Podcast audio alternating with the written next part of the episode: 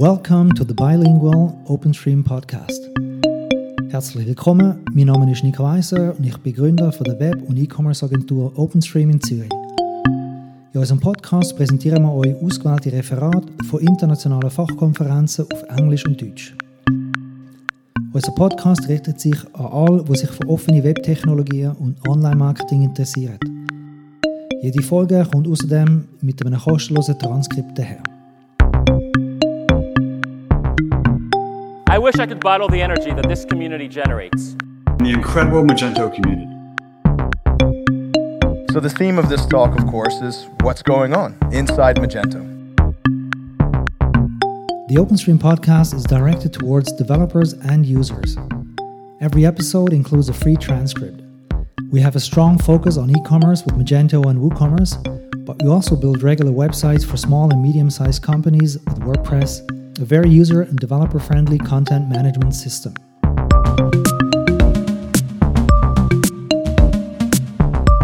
If you have any questions or feedback, please write us at podcast at openstream.ch. If you enjoy listening to this podcast, please recommend it to your friends.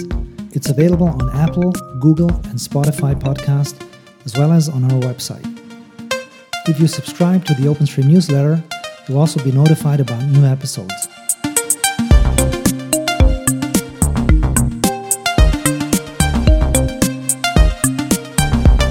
Open source is, for me, the most important idea I've been exposed to in my lifetime, actually. So you have your beautiful WordPress website. You have taken care of everything that needs to be taken care of. So, the Magento community is a quirky group of intelligent innovators who thrive on collaboration. We're innovators, and innovators are lifelong learners. 2016, I joined around 300 other Bitcoin enthusiasts in Zurich who came to listen to one of the most knowledgeable speakers on the topic of Bitcoin and blockchain, Andreas M. Antonopoulos. This episode of the OpenStream podcast contains the first chapter of his book, Mastering Bitcoin, as an audiobook, an introduction to Bitcoin, what it is, the history of Bitcoin, and how to get started with Bitcoin as a user, as well as how to select a Bitcoin wallet. The next episode will contain the second chapter, which explains how Bitcoin transactions, blocks, and mining work. Back in 2014, Andreas published the first edition of Mastering Bitcoin, a book mainly directed towards developers. The first two chapters, though, cover Bitcoin at a level that is easy to understand for non developers.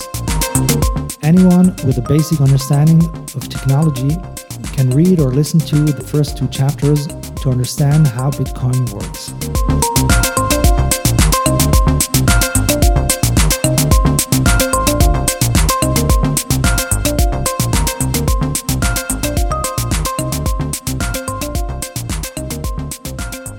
Introduction What is Bitcoin?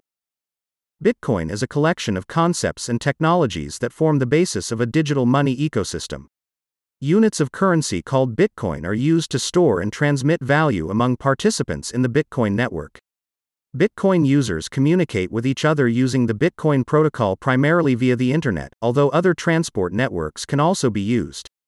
The Bitcoin protocol stack, available as open source software, can be run on a wide range of computing devices, including laptops and smartphones, making the technology easily accessible.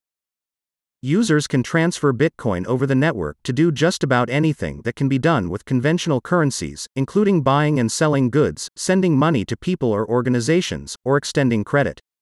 Bitcoin can be purchased, sold, and exchanged for other currencies at specialized currency exchanges. Bitcoin, in a sense, is the perfect form of money for the internet because it is fast, secure, and borderless. Unlike traditional currencies, Bitcoin is entirely virtual. There are no physical coins or even digital coins per se. The coins are implied in transactions that transfer value from sender to recipient.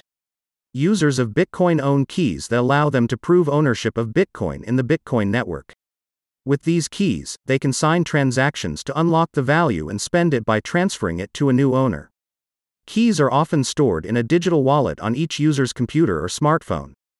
Possession of the key that can sign a transaction is the only prerequisite to spending Bitcoin, putting the control entirely in the hands of each user. Bitcoin is a distributed, peer to peer system. As such, there is no central server or point of control. Bitcoins, i.e., units of Bitcoin, are created through a process called mining, which involves competing to find solutions to a mathematical problem while processing Bitcoin transactions. Any participant in the Bitcoin network, i.e., anyone using a device running the full Bitcoin protocol stack, may operate as a miner, using their computer's processing power to verify and record transactions. Every 10 minutes, on average, a Bitcoin miner can validate the transactions of the past 10 minutes and is rewarded with brand new Bitcoin. Essentially, Bitcoin mining decentralizes the currency issuance and clearing functions of a central bank and replaces the need for any central bank. The Bitcoin protocol includes built in algorithms that regulate the mining function across the network. The difficulty of the processing task that miners must perform is adjusted dynamically so that, on average, someone succeeds every 10 minutes regardless of how many miners and how much processing are competing at any moment. The protocol also halves the rate at which new Bitcoin is created every four years, and limits the total number of Bitcoin that will be created to a fixed total just below 21 million coins. The result is that the number of Bitcoin in circulation closely follows an easily predictable curve that approaches 21 million by the year 2140. Due to Bitcoin's diminishing rate of issuance, over the long term, the Bitcoin currency is deflationary. Furthermore, Bitcoin cannot be inflated by printing new money above and beyond the expected issuance rate. Behind the scenes, Bitcoin is also the name of the protocol, a peer to peer network, and a distributed computing innovation. The Bitcoin currency is really only the first application of this invention. Bitcoin represents the culmination of decades of research in cryptography and distributed systems and includes four key innovations brought together in a unique and powerful combination. Bitcoin consists of a decentralized peer to peer network, the Bitcoin protocol, a public transaction ledger, the blockchain, a set of rules for independent transaction validation and currency issuance, consensus rules, a mechanism for reaching global decentralized consensus on the valid blockchain proof of work algorithm. As a developer, I see Bitcoin as akin to the Internet of Money, a network for propagating value and securing the ownership of digital assets via distributed computation. There's a lot more to Bitcoin than first meets the eye. In this chapter, we'll get started by explaining some of the main concepts and terms, getting the necessary software, and using Bitcoin for simple transactions. In the following chapters, we'll start unwrapping the layers of technology that make Bitcoin possible and examine the inner workings of the Bitcoin network and protocol. Digital currencies before Bitcoin. The emergence of viable digital money is closely linked to developments in cryptography. This is not surprising when one considers the fundamental challenges involved with using bits to represent value that can be exchanged for goods and services. Three basic questions for anyone accepting digital money are 1. Can I trust that the money is authentic and not counterfeit? 2. Can I trust that the digital money can only be spent once, known as the double spend problem? 3. Can I be sure that no one else can claim this money belongs to them and not me? Issuers of paper money are constantly battling the counterfeiting problem by using increasingly sophisticated papers and printing technology. Physical money addresses the double spend issue easily because the same paper note cannot be in two places at once. Of course, conventional money is also often stored and transmitted digitally. In these cases, the counterfeiting and double spend issues are handled by clearing all electronic transactions through central authorities that have a global view of the currency in circulation. For digital money, which cannot take advantage of esoteric inks or holographic strips, cryptography provides the basis for trusting the legitimacy of a user's claim to value. Specifically, cryptographic digital signatures enable a user to sign a digital asset or transaction proving the ownership of that asset. With the appropriate architecture, digital signatures also can be used to address the double spend issue. When cryptography started becoming more broadly available and understood in the late 1980s, many researchers began trying to use cryptography to build digital currencies. These early digital currency projects issued digital money, usually backed by a national currency or precious metal such as gold. although these earlier digital currencies worked, they were centralized and, as a result, were easy to attack by governments and hackers. Early digital currencies used a central clearinghouse to settle all transactions at regular intervals, just like a traditional banking system. Unfortunately, in most cases, these nascent digital currencies were targeted by worried governments and eventually litigated out of existence. Some failed in spectacular crashes when the parent company liquidated abruptly. To be robust against intervention by antagonists, whether legitimate governments or criminal elements, a decentralized digital currency was needed to avoid a single point of attack. Bitcoin is such a system, decentralized by design, and free of any central authority or point of control that can be attacked or corrupted. History of Bitcoin Bitcoin was invented in 2008 with the publication of a paper titled Bitcoin, a peer to peer electronic cash system, written under the alias of Satoshi Nakamoto. See bitcoin.org slash bitcoin.pdf. Nakamoto combined several prior inventions such as B-Money and Hashcash to create a completely decentralized electronic cash system that does not rely on a central authority for currency issuance or settlement and validation of transactions. The key innovation was to use a distributed computation system, called a proof of work algorithm, to conduct a global election every 10 minutes, allowing the decentralized network to arrive at consensus about the state of transactions. This elegantly solves the issue of double spend where a single currency unit can be spent twice. Previously, the double spend problem was a weakness of digital currency and was addressed by clearing all transactions through a central clearinghouse. The Bitcoin network started in 2009, based on a reference implementation published by Nakamoto and since revised by many other programmers. The implementation of the proof of work algorithm mining that provides security and resilience for Bitcoin has increased in power exponentially and now exceeds the combined processing power of the world's top supercomputers. Bitcoin's total market value has at times exceeded 135 billion US dollars, depending on the Bitcoin to dollar exchange rate. The largest transaction processed so far by the network was 400 million US dollars, transmitted instantly and processed for a fee of $1. Satoshi Nakamoto withdrew from the public in April 2011, leaving the responsibility of developing the code and network to a thriving group of volunteers. The identity of the person or people behind Bitcoin is still unknown.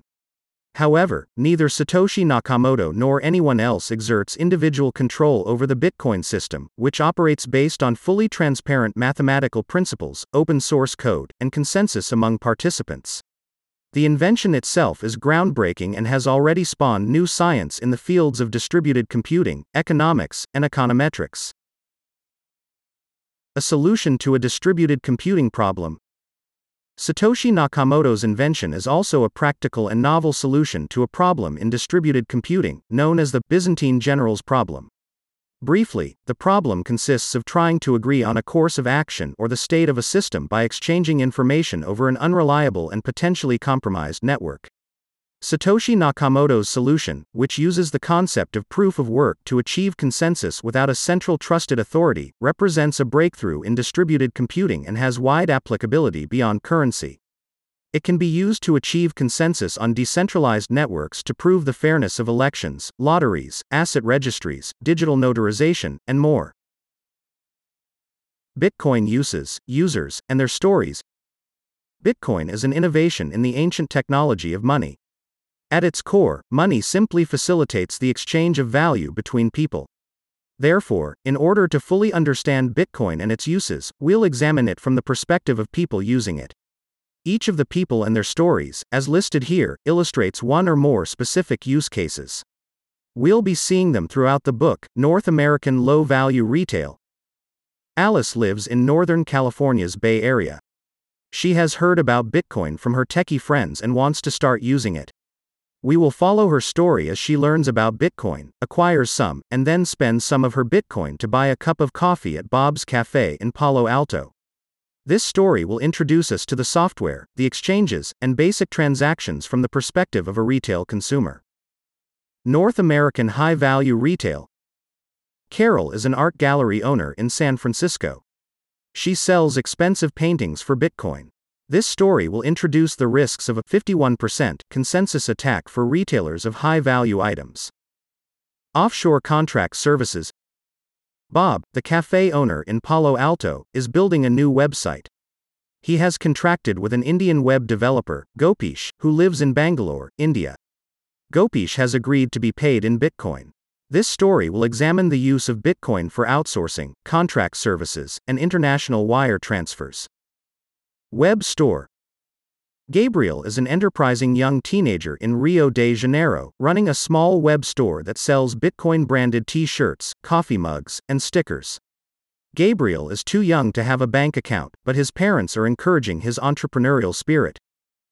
Charitable donations Eugenia is the director of a children's charity in the Philippines. Recently, she has discovered Bitcoin and wants to use it to reach a whole new group of foreign and domestic donors to fundraise for her charity. She's also investigating ways to use Bitcoin to distribute funds quickly to areas of need. This story will show the use of Bitcoin for global fundraising across currencies and borders and the use of an open ledger for transparency in charitable organizations. Import Export Mohammed is an electronics importer in Dubai. He's trying to use Bitcoin to buy electronics from the United States and China for import into the UAE to accelerate the process of payments for imports. This story will show how Bitcoin can be used for large business to business international payments tied to physical goods. Mining for Bitcoin. Jing is a computer engineering student in Shanghai. He has built a mining rig to mine for Bitcoin using his engineering skills to supplement his income. This story will examine the industrial base of Bitcoin, the specialized equipment used to secure the Bitcoin network and issue new currency. Each of these stories is based on the real people and real industries currently using Bitcoin to create new markets, new industries, and innovative solutions to global economic issues. Getting started Bitcoin is a protocol that can be accessed using a client application that speaks the protocol. A Bitcoin wallet is the most common user interface to the Bitcoin system, just like a web browser is the most common user interface for the HTTP protocol. There are many implementations and brands of Bitcoin wallets, just like there are many brands of web browsers, e.g., Chrome, Safari, Firefox, and Internet Explorer. And just like we all have our favorite browsers, Mozilla Firefox, Yay, and our villains, Internet Explorer, Yuck, Bitcoin wallets vary in quality, performance, security, privacy, and reliability. There is also a reference implementation of the Bitcoin protocol that includes a wallet, known as the Satoshi Client or Bitcoin Core, which is derived from the original implementation written by Satoshi Nakamoto. Choosing a Bitcoin wallet. Bitcoin wallets are one of the most actively developed applications in the Bitcoin ecosystem. There is intense competition, and while a new wallet is probably being developed right now, several wallets from last year are no longer actively maintained. Many wallets focus on specific platforms or specific uses, and some are more suitable for beginners while others are filled with features for advanced users. Choosing a wallet is highly subjective and depends on the use and user expertise. Therefore, it would be pointless to recommend a specific brand or wallet. However, we can categorize Bitcoin wallets according to their platform and function and provide some clarity about all the different types of wallets that exist. Better yet, moving keys or seeds between Bitcoin wallets is relatively easy, so it is worth trying out several different wallets until you find one that fits your needs. Bitcoin wallets can be categorized as follows, according to the platform Desktop Wallet A desktop wallet was the first type of Bitcoin wallet created as a reference implementation, and many users run desktop wallets for the features, autonomy, and control they offer. Running on general use operating systems such as Windows and Mac OS has certain security disadvantages, however, as these platforms are often insecure and poorly configured. Mobile Wallet A mobile wallet is the most common type of Bitcoin wallet.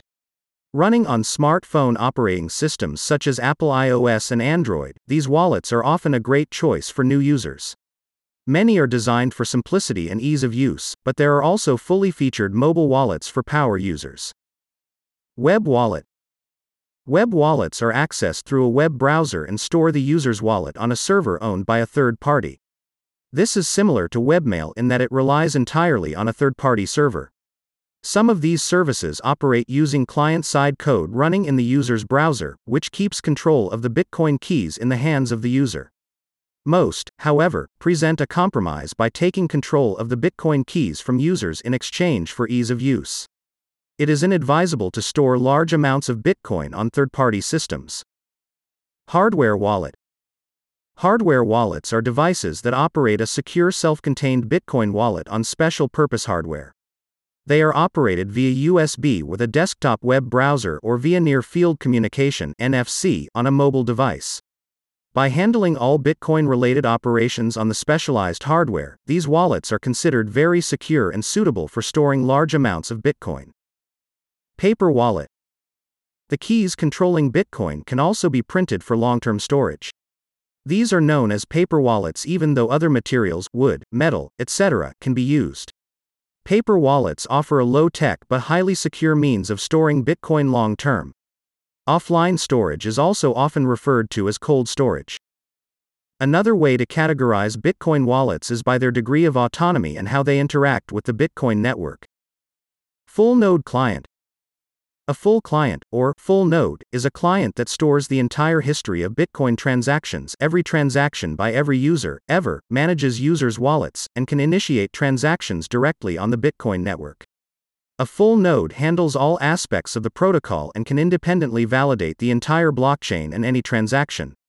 A full node client consumes substantial computer resources e euro, g, more than 125 gigabytes of disk, 2 gigabytes of RAM, but offers complete autonomy and independent transaction verification.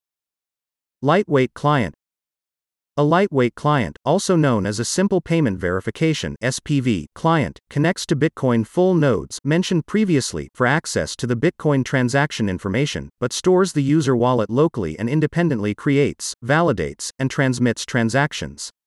Lightweight clients interact directly with the Bitcoin network without an intermediary.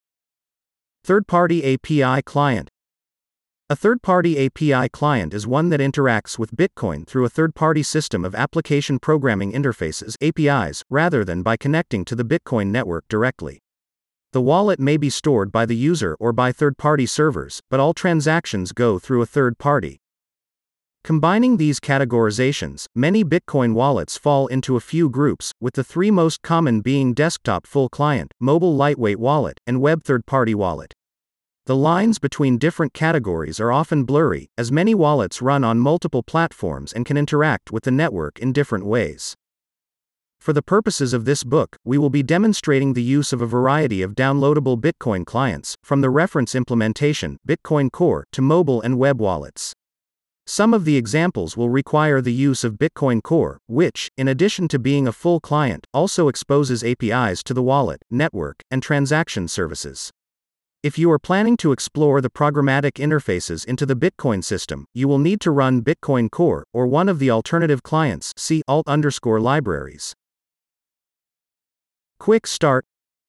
Alice, who we introduced in Bitcoin uses, users, and their stories, is not a technical user and only recently heard about Bitcoin from her friend Joe.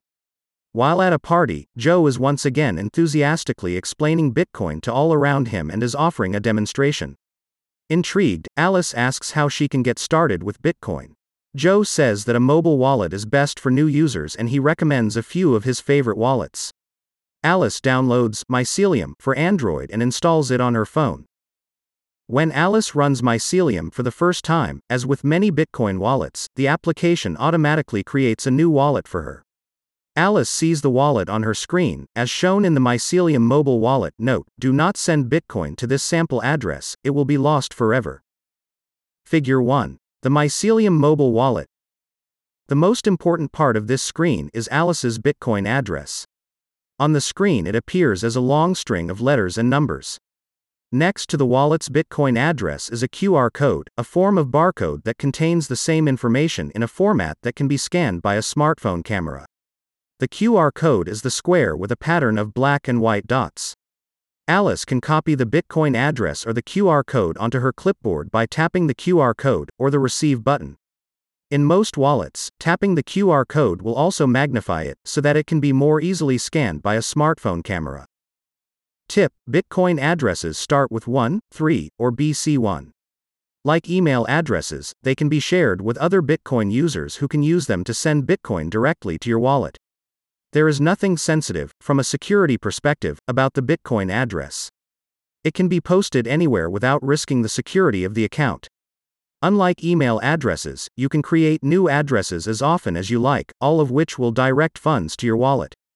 In fact, many modern wallets automatically create a new address for every transaction to maximize privacy. A wallet is simply a collection of addresses and the keys that unlock the funds within. Alice is now ready to receive funds. Her wallet application randomly generated a private key, described in more detail in private underscore keys, together with its corresponding Bitcoin address. At this point, her Bitcoin address is not known to the Bitcoin network or registered with any part of the Bitcoin system. Her Bitcoin address is simply a number that corresponds to a key that she can use to control access to the funds. It was generated independently by her wallet without reference or registration with any service. In fact, in most wallets, there is no association between the Bitcoin address and any externally identifiable information, including the user's identity. Until the moment this address is referenced as the recipient of value in a transaction posted on the Bitcoin ledger, the Bitcoin address is simply part of the vast number of possible addresses that are valid in Bitcoin. Only once it has been associated with a transaction does it become part of the known addresses in the network. Alice is now ready to start using her new Bitcoin wallet. Getting your first Bitcoin. The first and often most difficult task for new users is to acquire some Bitcoin. Unlike other foreign currencies, you cannot yet buy Bitcoin at a bank or foreign exchange kiosk. Bitcoin transactions are irreversible. Most electronic payment networks, such as credit cards, debit cards, PayPal, and bank account transfers, are reversible. For someone selling Bitcoin, this difference introduces a very high risk that the buyer will reverse the electronic payment after they have received Bitcoin, in effect defrauding the seller. To mitigate this risk, companies accepting traditional electronic payments in return for Bitcoin usually require buyers to undergo identity verification and credit worthiness checks, which may take several days or weeks. As a new user, this means you cannot buy Bitcoin instantly with a credit card.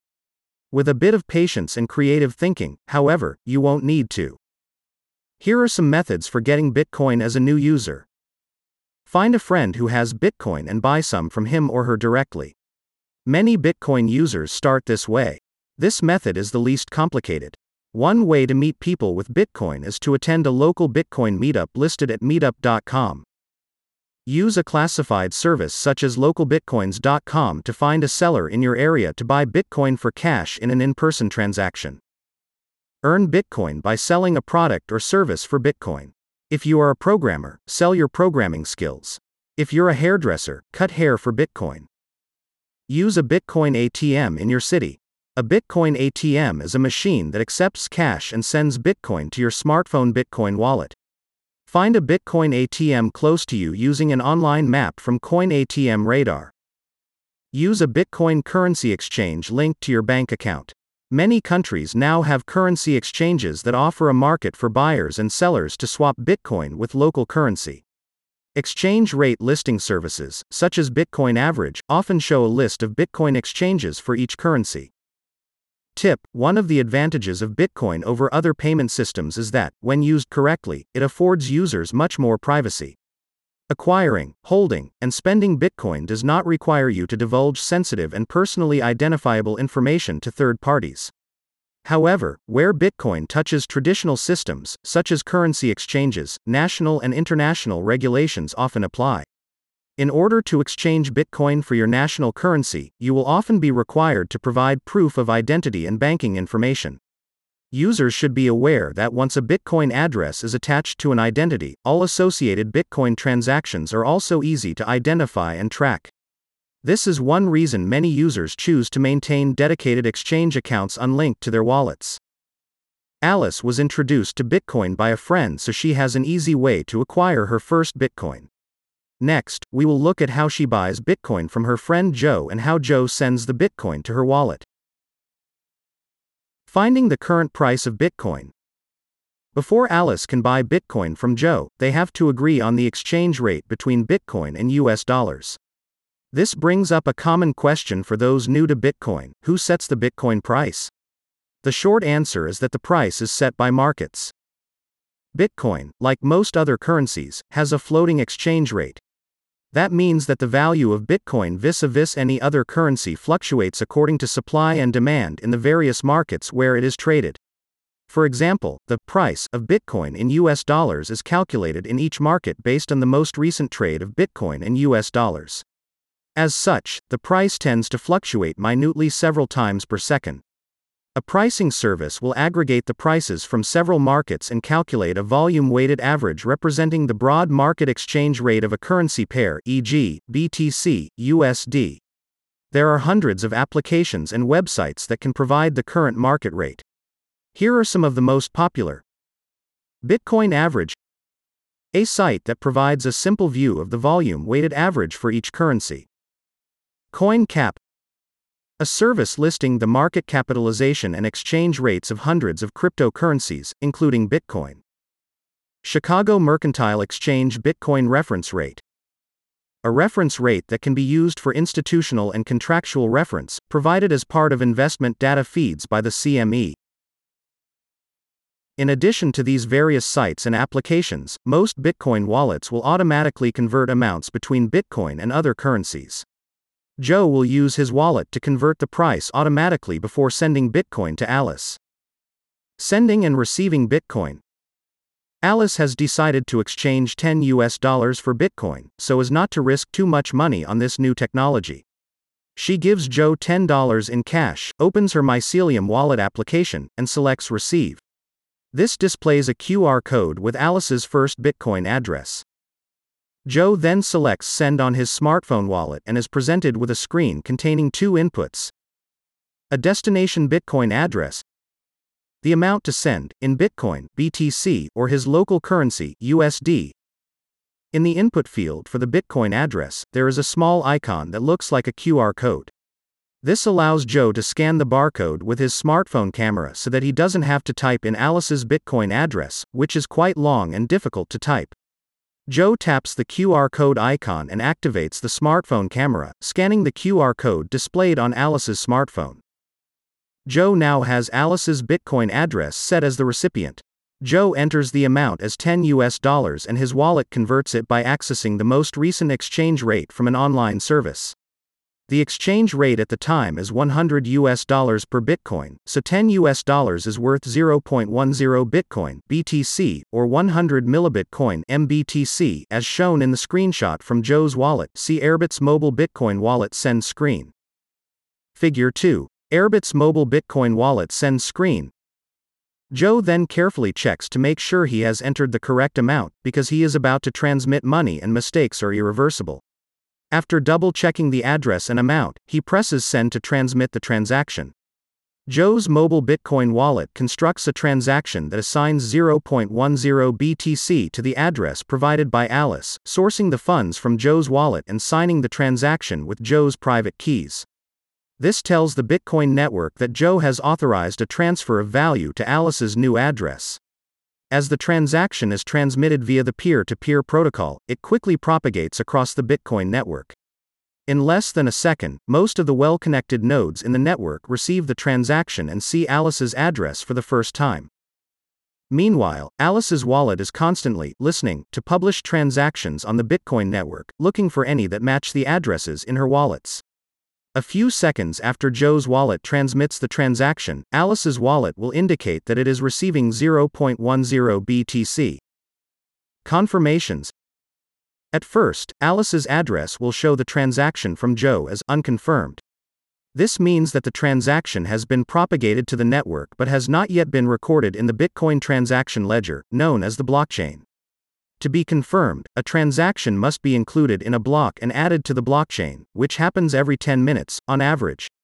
In traditional financial terms, this is known as clearing. For more details on propagation, validation, and clearing, confirmation of Bitcoin transactions, see mining. Alice is now the proud owner of 0.10 BTC that she can spend. In the next chapter, we will look at her first purchase with Bitcoin and examine the underlying transaction and propagation technologies in more detail.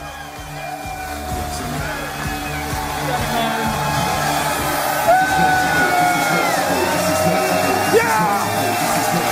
Yeah!